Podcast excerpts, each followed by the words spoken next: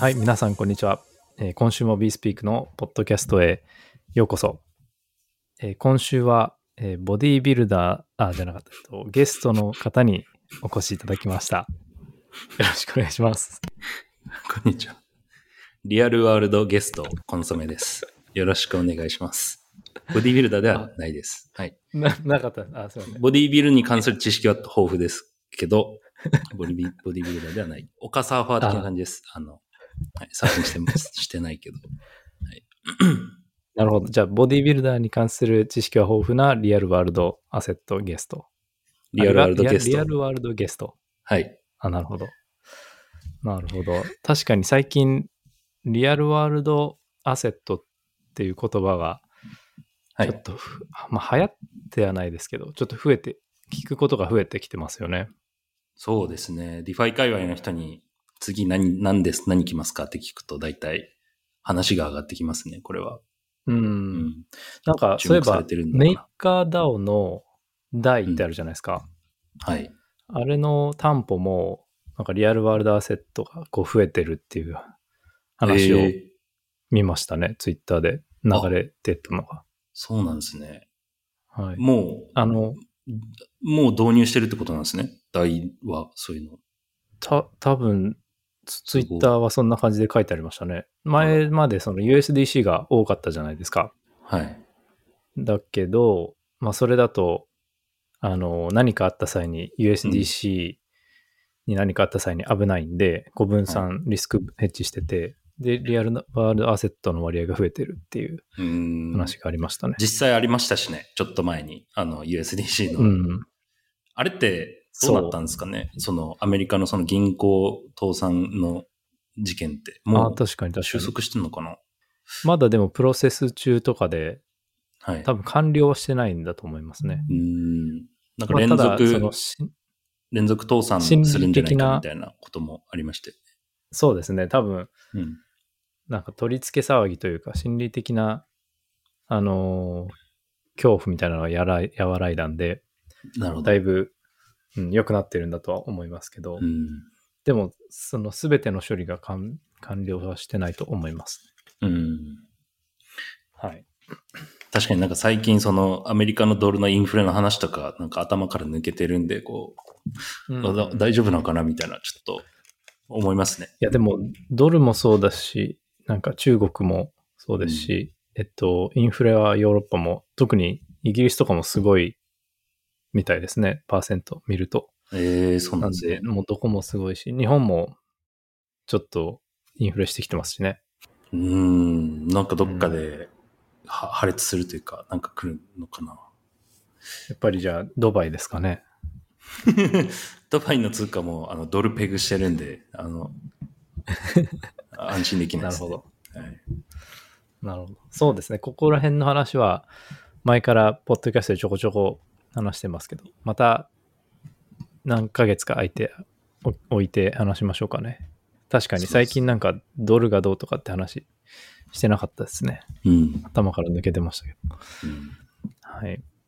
じゃあ、今日はですね、いろいろ話題があるんで、まあ、そのリアルワールドアセットの話もあって、えっと、W、えっと、RWA、リアルワールドアセット略して、はい、よく RWA って書くんですけど、うん。リアルワールドアセットの話もあるんですけど、まずは、あの、フレンドドットテックの話をしましょうん。話題ですね。う。話題になってますよね。はい。小島さん、これれなんで話題なんですか？僕も聞こうと思いました、今。なんで話題なんですかって 聞こうと。これた単にパラダイムが入れてるか、パラダイムが入れてるからってこと？多分そう、に2個波があって、はい一番最初からパラダイムが投資したっていう話が明らかになる前から、はい。一回盛り上がってたんですよ。バーッと。はいはい。で、それはなんか、投機的な、あのー話から、投機的、投機的っていうか、その、まあ、仕組み的にはポンジスキームみたいな感じなんで、ちょっとこう、うん。参加者が、お金が、あの、自分の価値が、なんていうかな、参加者がお金儲けられる可能性があって、多分それで一回バッて盛り上がって、ああ、なるほど。はい。で、確かにトランザクションのボリューム見ても、一回その後下がってるんですけど、もう一回バッて上がったんですね。うん。で、そのタイミングの2個目の波が何かっていうと、さっきから話してる通りで、まあ、パラダイムが実はもともとシード投資をしてたっていうことが明らかになって、う。もう5月ぐらいから、えっと、シードを、まあ、パラダイムだけだと思うんですけど、投資をはいはいしてやってたらしいですね。うん。そう。だからまあ、特にツイッター上でまあ盛り上がってて、うん。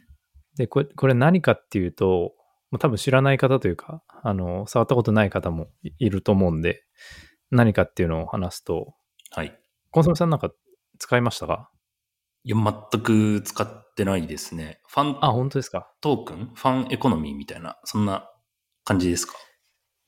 うーん、多分そうなんですけど、はい。ど、なんなんでしょうね。そのファンでもあるんですけど、なんか友達というか、まあ、フレンド .tech っていうぐらいのと友達みたいな近いつながりの人も対象にな、なんでしょう。入れたいものだと思うんですけど、まあ簡単に言うと、ソーシャルアプリですね。ソーシャルはいアプリで、えっと、アカウントと作ると、自分のアカウントが、のトークンが発行されるんですよ。コンソメ。メさんが登録したらコンソメトークンが発行されて、はいま。あ、それをシェアっていう風に呼ばれるんですけど、で、他のユーザーがコンソメさんのシェアを買う、買えるんですね。うん、で、買うと、そのシェアを持ってる人は、コンソメさんのタイムラインが見れて書き込めるんですね。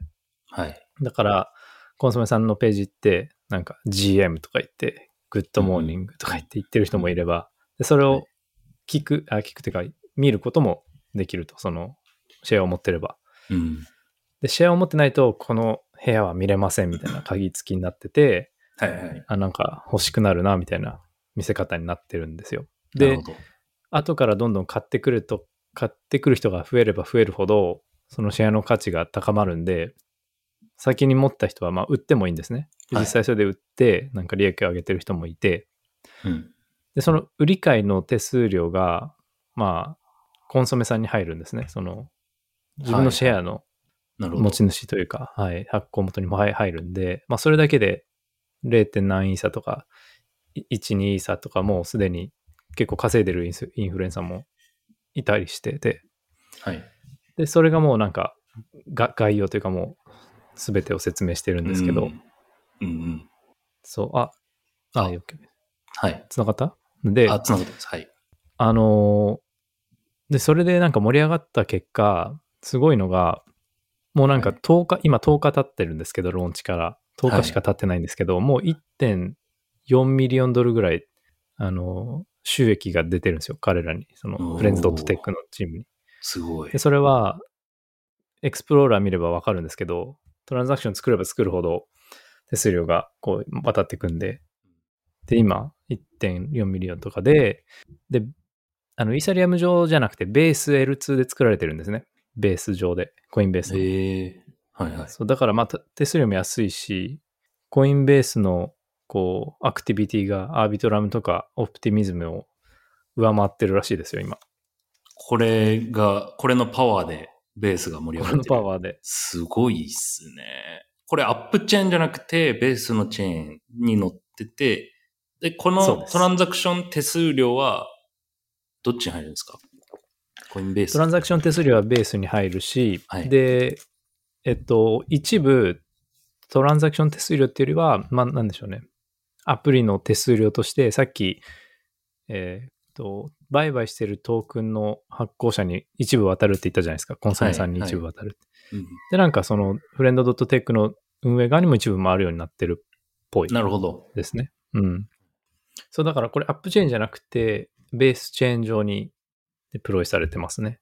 うーん、なるほど。なんかコンセプトはなんか前からあったようなイメージはありますけどね。こういうソーシャル、トークン使ったソーシャルの、うん、アイディアは。思いました。何個か、何個かあったし、あの、うん、なんだ、ビットクラウドとか、いろいろあったし、あったんですけど、まあなんかモバイル特化してるのがちょっと新しいのかもしれないですね。なるほど。でこれまでその、そんなに成功してるわけではない分野だと思うんですけど、こうパラダイムが投資するっていうのはなんかこう、それまでとは違うコンセプトがあるから投資してるのかなとも思うんですけど、なんか確かに。今の聞くとまあ単に、単にっていうか、まあ、手数料安いチェーンに乗ってるっていうのが一つ違うポイントだけど、そ、それだけっていう、なんだろう。確かに。でこれまでは確かに手数料安いチェーンに乗ってても、なんかサイドチェーンというか、他のチェーンだったりしたんで、うんあ、の、独自のトークンが必要だったりしたんですけど、まあ、今回ベースで L2 なんで、イーサさえあれば参加できるので、まあ、その点楽ですよね。なんかうん、他のトークン買わなくていいんで、まあ、イーサだけブリッジして、すぐ気軽に参加できる。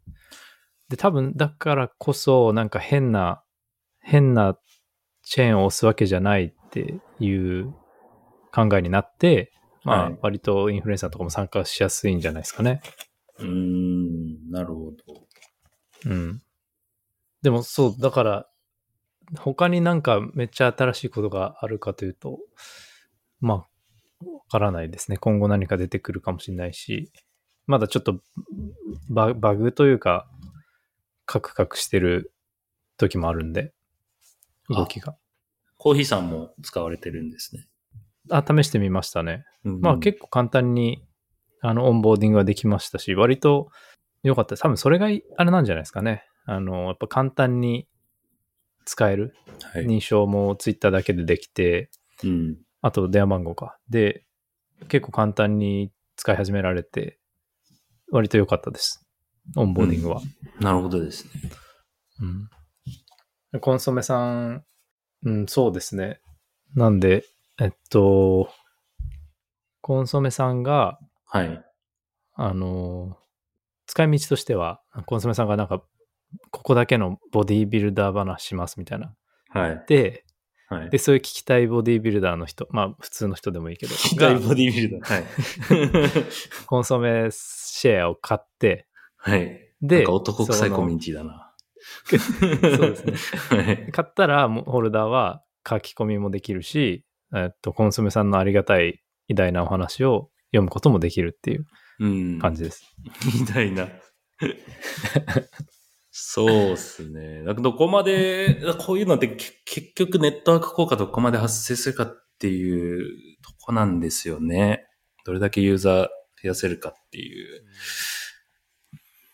でもあのうんその、やっぱアップチェーンとか L2 が、こう、もっと安くなると、こういうしょうもないトランザクションを作るアプリが成り立つんで、はいなんか面白いですよね。これまでと違うのがもしかしたら、うんそうですね出るかもしれない。うん、確かに。まあ今だからこそできる体験というか、あの、まあ全然なこういうアプリ増えていく気はしますよね。そのアップチェーンとか。うんうんそうですね。だからコンシューマー向けアプリとか、ソーシャルとか、もっといろいろ出てきそうで、あの、楽しみではありますね。うんいっぱい以外に。そうっすね。なんかすごいキラーアプリみたいなの生まれてほしいですね。ブロックチェーン発で。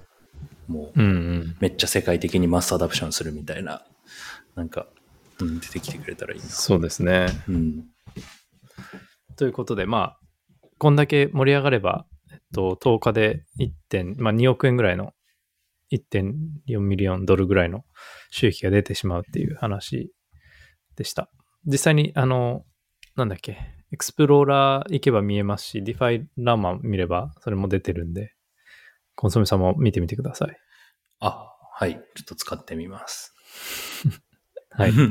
ボディビルダー探します。じゃあ次の話題いってもいいでしょうか？はい。次はですね、あの、 JokeRace っていうプロジェクトが、えっと、まあ、 pre-seed で、ラウンドで2ミリオンを、2ミリオンドルを調達しました。はい。えー 1KX とかが、まあ、リードなんですけど、とかっていうか、まあ、1KX がリードで、あと100人ぐらい、なんかエンジェルが参加してます。うん。すごい人数の、まあ、エンジェル。100人。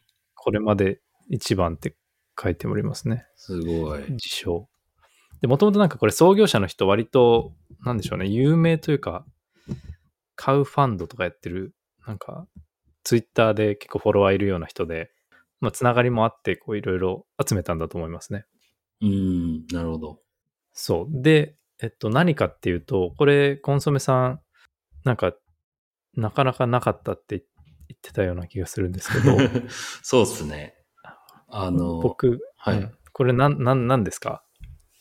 えっと、何ですか？僕も使ったわけではないんであれなんですけど、はいハッカソンとか自由に作って、で、そうですね。サービス。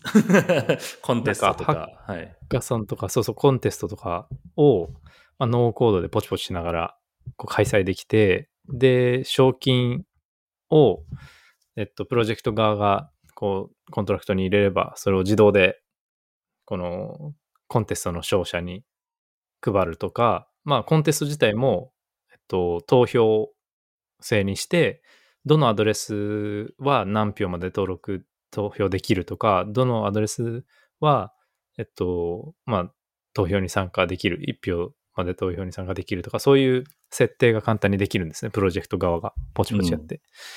で、実際にもうなんか、機能リクエストとか、あの、ウォレットでこんな機能が欲しいとか、まあ、そういうコンテストに使われてて、うん、で、払い出しがもう自動で、コントラクト上で、オンチェーンでできるっていう、うん、まあ、ツールというか、プラットフォームですね。うん。めっちゃいい。これはいいっすよね、結構ね。はい。いや、なんか僕これ、あったらいいなってずっと思ってたんですよ。で、僕もなんか企業アイディアの一つにこれあったんですよ。もうほぼなんか似たような感じで。おーはいあったはい。んですよ。でなんでかっていうと、やっぱこういうコンテストとかハッカソンって、すごいクリプトに合ってる文化というか、イベントだと思うんですよね。コミュニティ作りとか、あとはその、クリプトってやっぱり、なんだろう、うぞうむぞうの、なんか、し匿名の人たちがたくさんこう集まってなんか、もの作るとか、一個の目標に向かうみたいなのが、そのクリプトの文化だと思うんで、で、それそれで言うとコンテストとかハッカソンってまさにそういうもの。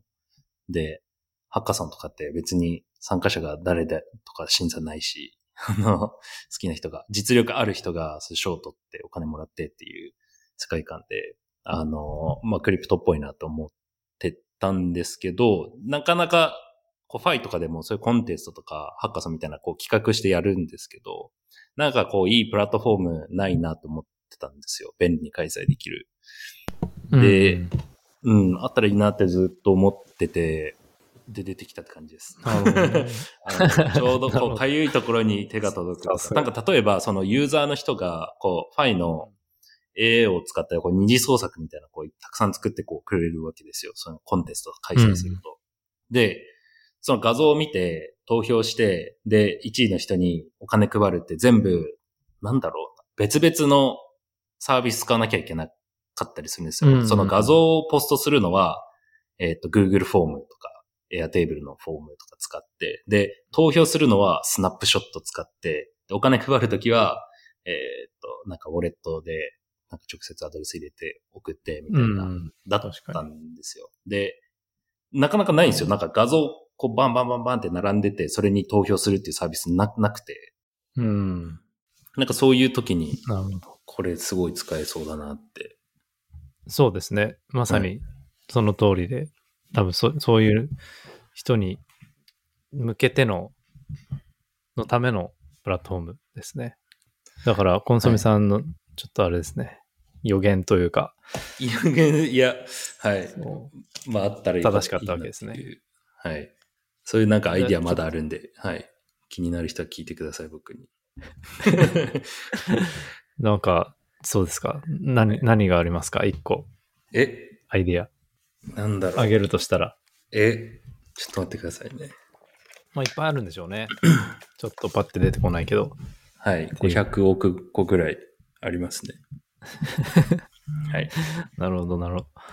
まあ、そそうですね。これがジョーカーレースで、はい。あの、もうすでにこう触ってつく、コンテストを作ったり、まあ、ハッカソン立ち上げとかできるんで、うん。えーっと、使ってみてください。これ、実はあの、僕も、まあ、仕事というか、まあ、仕事ですね。で、この発表の前、全然前なんです。ちょうど2、3週間ぐらい前なんですけど、たまたま、あの、紹介でつなげられて、つなげてもらって、はい。まあ、ファウンダーの人と話して、まあ、提案とかもしてくれて、こんなんができるよみたいな PDF 作ってくれて。まあなんか、なんだっけな。何が書いてあったかな。ちょっと、ちょっと見ていいですか？はい。それは、えっとねイント、マックスでってことですよね。そうですね。うん。はい。まあなんか、プロトコルガバナンスとか、まあ、グラントとか、インキュベーティングしたりとか、ハッカソン、ギブアウェイ、ユーザーフィードバック、アワード、まあ、そこういう使い方があるよとか言って、まあ、作ってくれた資料がありましたね。まあ、なんで、うんもし、なんか、聞いてる人で興味あれば、連絡してくれれば。まあでも普通にもうプラットフォームはもうすでに公開されて、ノーコードで使えるんで、まあいらないと思うんですけど、もしなんかあれば言ってくださいっていう感じですね。なんかい、どこだっけな？鹿児島だっけな？宮崎かな？なんか、しファウンダーの人は日本に来てたって言ってましたね。あ、え？5月ぐらいに。旅行とかで？旅行。まあ、イーサ東京の後に、ああもののけのなんか、舞台になったのってどこでしたっけ？山。はい。え？わかんないですえ、ね。え、山ですよね。どっかの山。そう。そんなことを言ってました。はい。じゃあ、これが、えー、二つ目の話題でした。はい。めっちゃいいアプリ。はい。すいません。謎のコメント今お差し込んでしまった。はい。なんか新しいのを思い出したら、教えてください。ずメモ帳があるんで、それちょっといやいや引っ張り出していきます。はい。今度。あ、マジですか？はい。秘伝の、秘伝のメモ帳が。はい。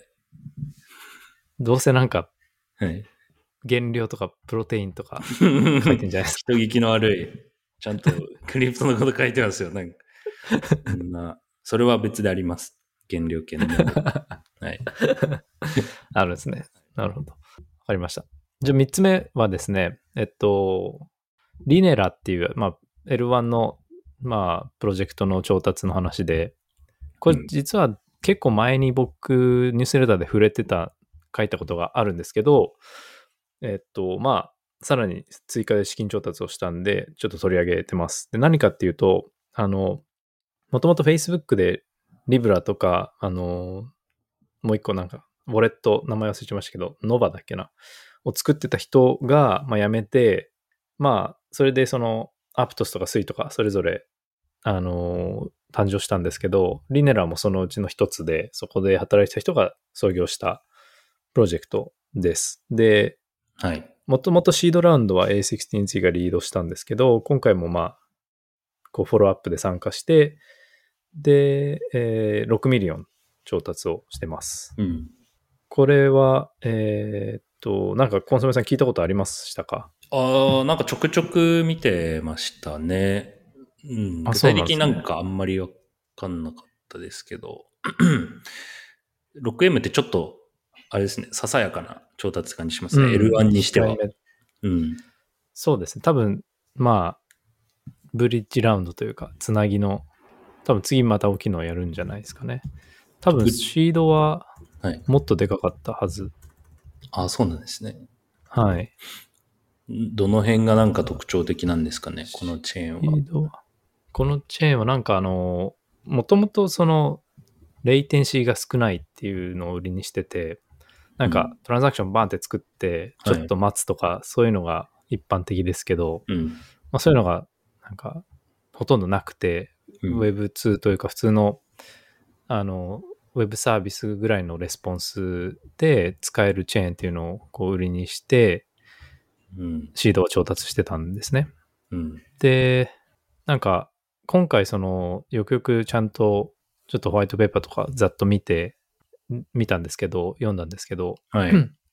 そのなんか核となるコンセプトはなんかマイクロチェーンっていうこう超小さい軽量のチェーンをはいもう。複数、えっと、ユーザーごとには配布付与して、ないっぱいそのチェーンがあって、で、それをバリデーターが、まあ、あの、並並列でパラレルに validate するっていう、なんか構造になってるんですね。なんで、うん。まあ、並列処理ができるんで、あの、バリ、あの、なんなんていうか、ボトルネックがないというか、あの、処理が増えても、アクティビティが増えても、まあ、さばけるっていう風な並列処理を売りにしてます。でシャ、 sharding みたいな感じですか？意味合いあ、そうです。 sharding して、で、さっきそのマイクロチェーンはユーザー側にって言いましたけど、そのはいウォレット側に持たせられるらしいんですね。チェーンを。だからウォレットがそのバリデータ、まあ、バリデータとは言わないな、えっと、ノードの役割をもうこう兼ね備えてて、ブロックの提案まではするらしいんですよ。まあブロックのうんうん。実行。だから、そのバリデータがやってた仕事を、こう、ウォレット側にちょっとシフトさせてるようなイメージですね。で、バリデータは、もう実行というか、ブロックの提案はウォレット側でしてくれてるんで、バリデバリデータはそれを、まあ、検証してバリデートする、して、ブロックを作るだけっていう、あの、構造になってるらしいです。だからまあ、結局はその、ススケールするで、レスポンスが早いっていうのは、売りなのは変わんないですね。なるほど。うん。まあなん、どうなんでしょうね。こういうのい結構いっぱいあるんで、その、L1 やっぱいっぱいあるんで、うん本当にどれが、どれ使っていいかもちょっとわかんないし、うん。うん無造無造ですよね。そうですね。常になんか何かしら新しいコンセプトで L1 こう作られてますよね。うんう。ん。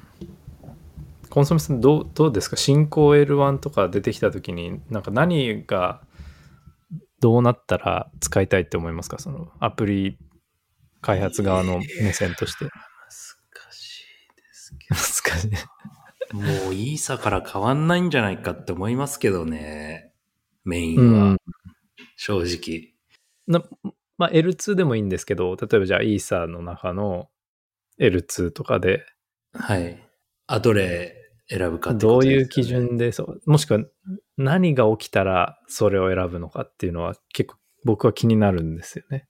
まあ、2個多分あって、一つは、えっと、まあ、どんだけアプリ載ってるかっていうのが、まあ、一つですよね。まあ、ネットワーク効果の部分でもありますし、あと、まあ、みんな使ってるんだったら使おうかな、みたいなのもうん。ありますよね。確かにで、いっぱいアプリ載ってるってことは、こう、例えば、まあ、ファイとかだと特にコラボレーション大事だったりするんで、同じチェーンのアプリだったらなんかみんなで協力して盛り上げていこうみたいな、そういう連帯感とかもあるんで、あの、うん、そういうのは選びますし、で、ただ、なんかそのチェーンの特性が、ファイを裁くのに適してない可能性もあるので、そのチェーンがうんどれだけ、なんだろう、その僕、自分たちのプロドプロダクトにフィットしてるかっていう性能の部分。この二つなのかなと思いますね。なるほど。これがあったら選ぶとかはちょっとわかんない。ってことですよね。そうまあですね。うん。ところ、その、性能がいいとかは結構いっぱいあるんで、なんかその、機能面とか、どうなんでしょうね。なんかこんな機能が簡単に作りやすいとか、だとうんいいのかなとかいろいろ、まあ思ってるんですけど、わかりました。そうですね。でも、あの、どんだけアプリ載ってるかっていうのはわ割と大事なんじゃないですかね。L1 にしても、確かにその L2 にしても。うん。うん、そんな気がします。ありがとうございます。じゃあ、最後、えーっと、最後の話題に移ります。はい。これ最初に話したあの話題と同じなんですけど、リアルワールドアセットの話ですね。はい。で、えっと、ちょうど今日はたまたまリアルワールドゲストが来てくれてるんで、たまたま。ちょうどよかったんですけど、はい。たまたま。はい。あの、まあ、ディ、これディナーリって読むと思うんですけど、ディナリはい。でいいんですかね？ディナリ、ディイナリ、わかんないですけど、大っていうプロジェクトが、なり。違うか。大なり？ディナリ。ダイナリ、ディナリっていうプロジェクトがまあ、シード調達をして7.5ミリオンドル調達しました。で、コンソメさんのあの弟子のバラジがはい投。資をしてたりとか、はい。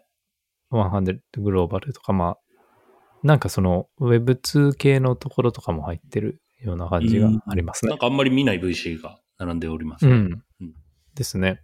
まあ、コンソメさんの弟子ぐらいですかね。そうですね。うちのわらじが、ちょっとこっそり、すみません。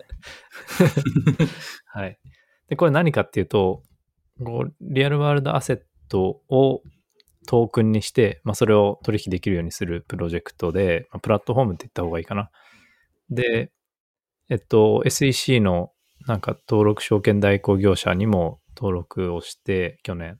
で、他のライセンスとかも取るように頑張ってるらしいんですけど、うん。で、その今回の発表と同時に、そのと調達の発表と同時に、プラットフォームをローンチしてて、で、実際に見てみたんですけど、見た、見に行ったら、はい。なんか Google 株とか、Amazon 株、Netflix 株、NVIDIA 株、メタとかをこう買えるんですよ。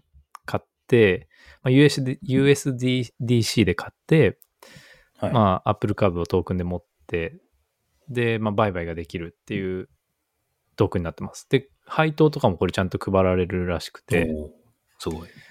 うん。で、あの、透明性のために、ほまあ、バ vault スマートコントラクトを見て、ちゃんと資金はここに、こう、保管されてます。で、株もこう持ってますとか、うん。透明性をうん見れるように、透明性を見れるって変だな。透明になっていて、その実態を見れるように情報も公開されてるんで、うん。あの、まあ、そういうプラットフォームになってます。うんうん。コンソメさん、これは、え、リアルワールドゲストからしてどうですか？いや、とても、あの、いいと思います。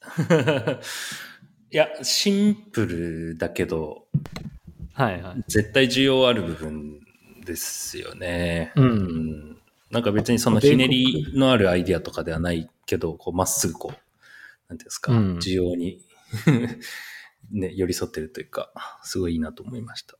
なんか分かりやすいデュースケースですもんね。そうですね。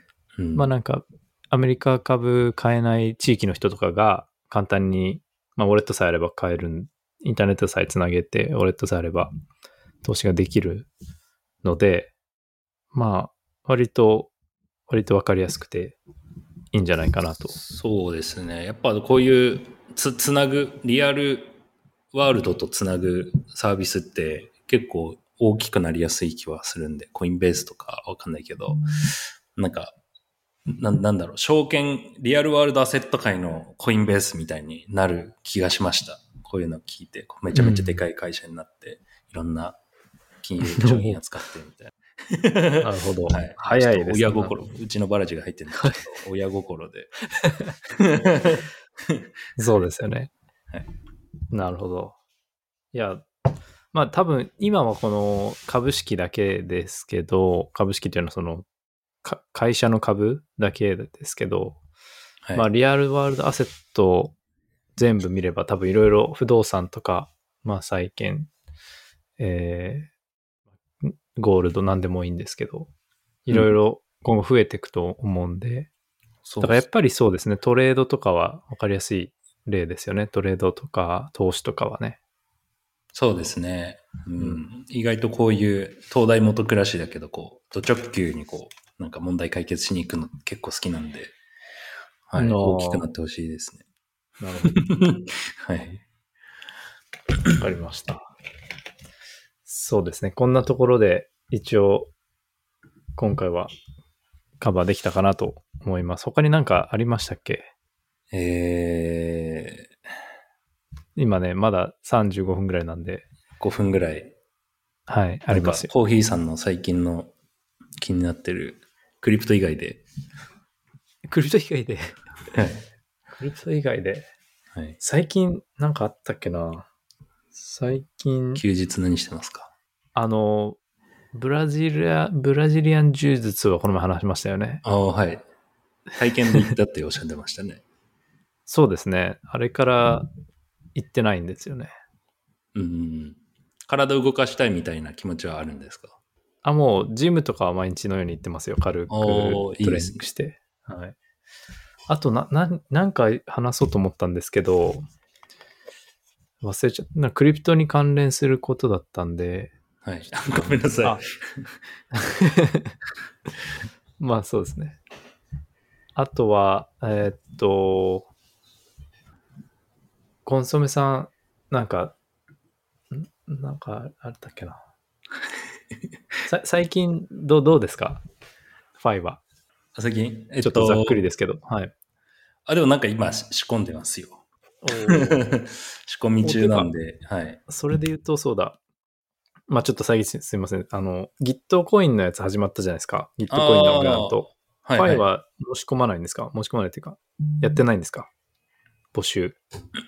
ファイはやってなくて、あのー一応なんか資金調達したプロジェクトは、資金調達後はあんま載せちゃダメみたいなのがあって、あでうちのエンジェルにあの、キットコインのファウンダーが入ってるんで、で聞いたんですよ。うん僕ら資金はいはいはい調達してるんだけど、ギットコイングランツ乗っていいの？みたいな聞いたら、あの、はい。いや、ちょっとグレーだね、みたいな。言われたんで、なんでまあやってないです。はい。なるほど。え、ポッドキちャスト、あ、ポッドキャストじゃない。B スピークは、そはい。そうなんですよ。すか？僕は普通に個人的に申し込んで、まあ承認、なんだっけな、Web3 コミュニティエデュケーションというカテゴリーで承認してもらったんで、うん。いろいろ書いて、で、承認してもらったんで、はい。あのーお待ちしてますっていう宣伝です、ね。ドネーションを。はい。ドネーションを、あの、コーヒー一杯、僕とコンソメさんにはい。買ってください。はい。いっぱいでいいんで。いっぱいで幸せになれるんで。はい。一杯で。この前はいデカフェ進めてましたけどね、コーヒーさん。そんな。そうですね。確かに。でも、コーヒー、たまに飲んで、飲んでますよ、全然。たまにっていうか、よく飲んで。はいドバイには美味しいコーヒーあるんですか？ええそんなに、あなんかあるか探したらあると思いますね。あの、アラ水アラビカあります。アラビカっていう。あーはいはいはいはい。京都のあ、そうです、モ。チーフにした。あれあれすごいらしいですよ。ね。うん。うんいや、なんか、はいだもうすごいでかい、た確かバリエーションすごい高い、すごい有料企業らしいですね。ですよね。こっそり海外展開めっちゃしてて、あ逆になんか日本人で知らない人多いんじゃねっていう。うん、と思いますね。多分、ね日本だと1、2店舗ぐらいしかなくて、で海外の方が多分何十店舗、3、40店舗ぐらいあって、うんうん。で、豆自体も多分売れてるんですよね、いろんなとこで。うんあの、ブランドとして、そう。はいいや、なんか、全然関係ないカフェ行ったら、そこのアラビカのブランドの、あの、パーセンテージみたいなうんうんロゴあるじゃないですか。あれの豆がバーって置いてあって。